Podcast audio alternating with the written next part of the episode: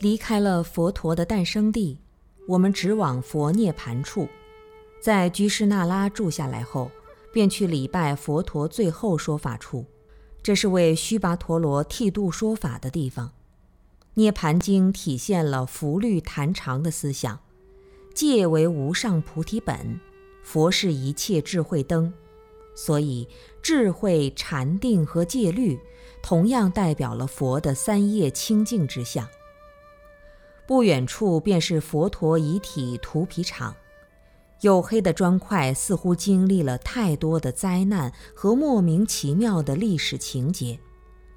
我们跪倒在塔前，感觉到火中生莲的颤动，一代觉者的生涯伴随炽烈升起的火光，以及各种邪见和猜测，全都化为灰烬。到了居士那拉城外的梭罗双树间。那里现在是一座佛陀的涅盘塔和一座佛寺，寺中供奉着佛陀的涅盘像。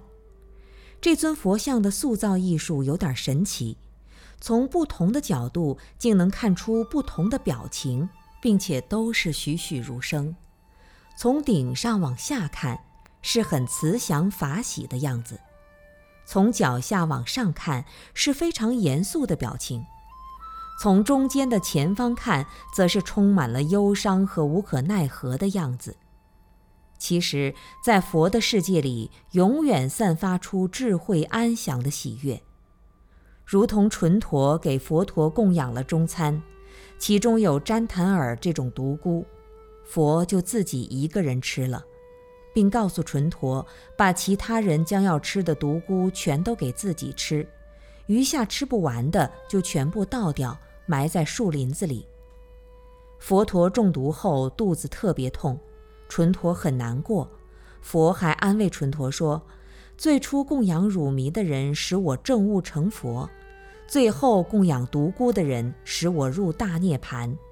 因为都是以善心、欢喜心去做的，所以此两者功德无异，切莫难过。”我们围成圈，跪倒在佛涅盘像周围。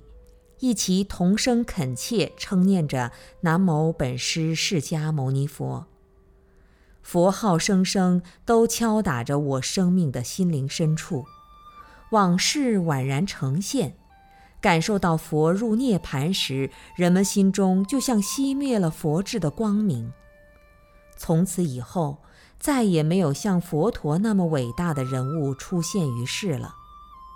今日至此，方是生命放开桎梏的情景，不觉间泪流满面。佛灭度后，谁是知音？